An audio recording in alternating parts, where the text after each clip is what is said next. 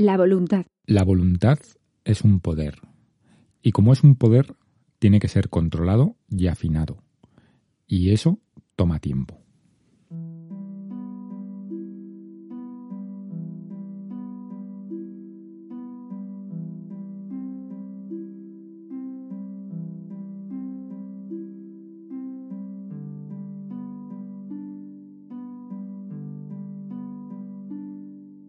Hemos estado hablando en los podcasts anteriores del cuerpo derecho tonal, que rige la percepción de todos los días, y del cuerpo energético o cuerpo izquierdo, el náhuatl, que rige la atención del ensueño y la percepción acrecentada durante la vigilia. La voluntad es una zona que rige la percepción del cuerpo izquierdo o náhuatl. La voluntad es una fuerza que se irradia desde la parte media del cuerpo, si medís geométricamente vuestra zona media, probablemente os asombre comprobar que el punto medio de vuestro cuerpo está un poco más abajo de lo que pensabais. Suele situarse aproximadamente hacia vuestro segundo chakra, o a veces entre el primero y el segundo, un poquito más abajo del segundo.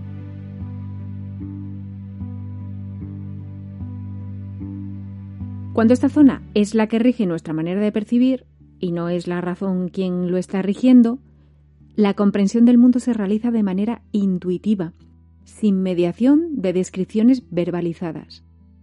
Y esto puede ocurrir en dos contextos. Por una parte, durante el ensueño, es decir, los sueños conscientes.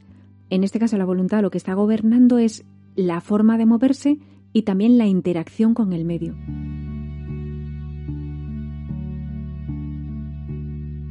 Y por otra parte, en la vigilia, y en qué momentos está activo durante la vigilia.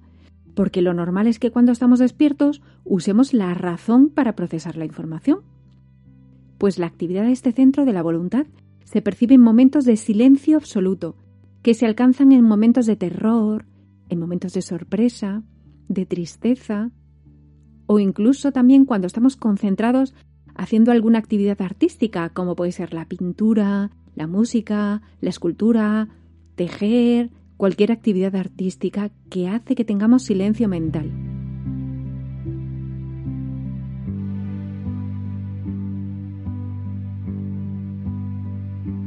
Esto ayuda a que con la práctica también podamos convocarlo voluntariamente, por ejemplo con la meditación.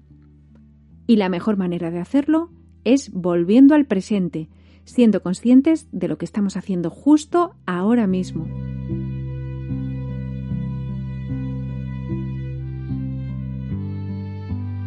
Don Juan sostiene en una realidad aparte que la voluntad es como una fuerza que es la verdadera liga entre el hombre y el mundo.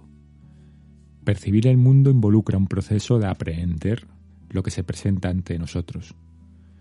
Esta percepción particular se lleva a cabo con nuestros sentidos y nuestra voluntad.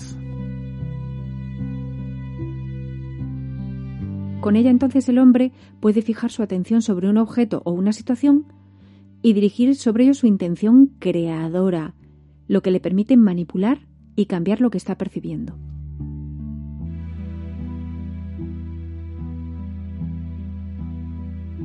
La voluntad es el segundo centro de percepción de nuestra burbuja luminosa. Debería ser el primero, porque es el que está relacionado directamente con más puntos secundarios de percepción, como vimos en el podcast anterior que estuvimos hablando de varios puntos relacionados con la percepción. Sin embargo, el otro gran centro, la razón, normalmente toma el control de nuestros sentidos y impide que la voluntad tenga más protagonismo. Por otra parte, los momentos en los que la voluntad conduce nuestra percepción no son realmente muy glamurosos como para recordarlos de manera consciente. Al fin y al cabo, muchas veces estas percepciones se producen con silencio interior. Son bloques de información sin palabras, y como estamos acostumbrados a hablarnos a nosotros mismos todo el rato, a esta manera de percibir información de manera intuitiva no le hacemos ni caso.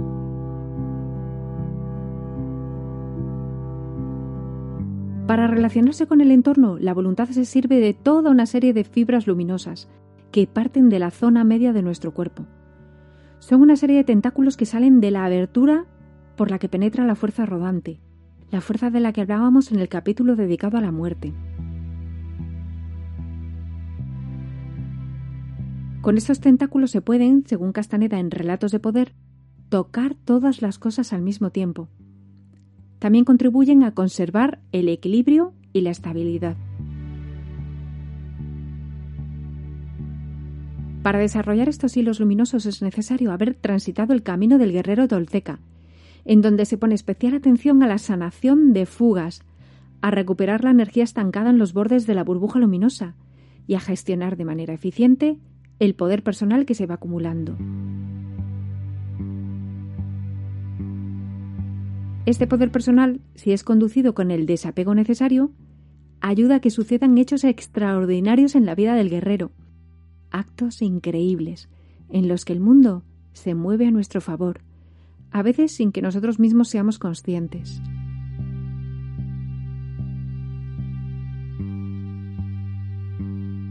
El proceso para dominar este poder personal comienza con una idea que no acabamos de aceptar, pero que después se transforma en una sensación y más adelante en una vivencia.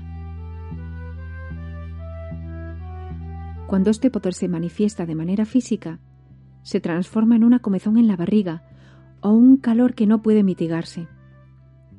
Estas sensaciones pueden llegar a convertirse en dolor o convulsiones mientras los tentáculos ganan fuerza, hasta ganar la entidad necesaria para realizar verdaderas hazañas, como ser usados como un brazo más.